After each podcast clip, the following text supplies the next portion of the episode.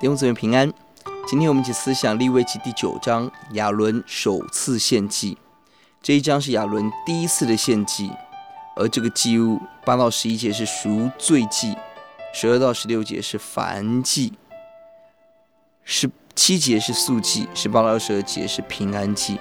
这里强调了三个重要基本的观念：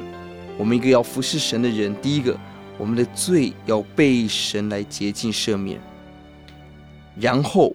我们的生命要完全的奉献跟成圣，最后在平安当中与主相交。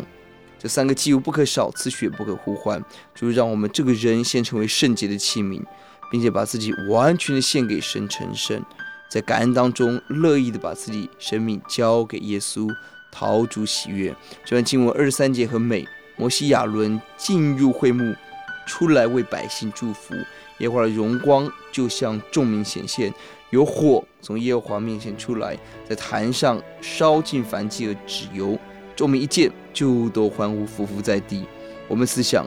为什么这个时候坛上有火？为什么这时候神的荣光向他们显现？有三个原因：第一，他们遵照神的命令，顺服献祭，而与主的关系、与神的关系，在献祭当中重新建立起来；二。他们为人祝福，二十二节亚伦祝福，二十三节摩西亚伦一起祝福，只看到人与人的关系有一个新的重建，感谢神，并且我们也看到他们在圣洁当中，他们成为一群遇见主的子民，求主让我每一天献祭成为这样子陶主喜悦的祭，我们祷告。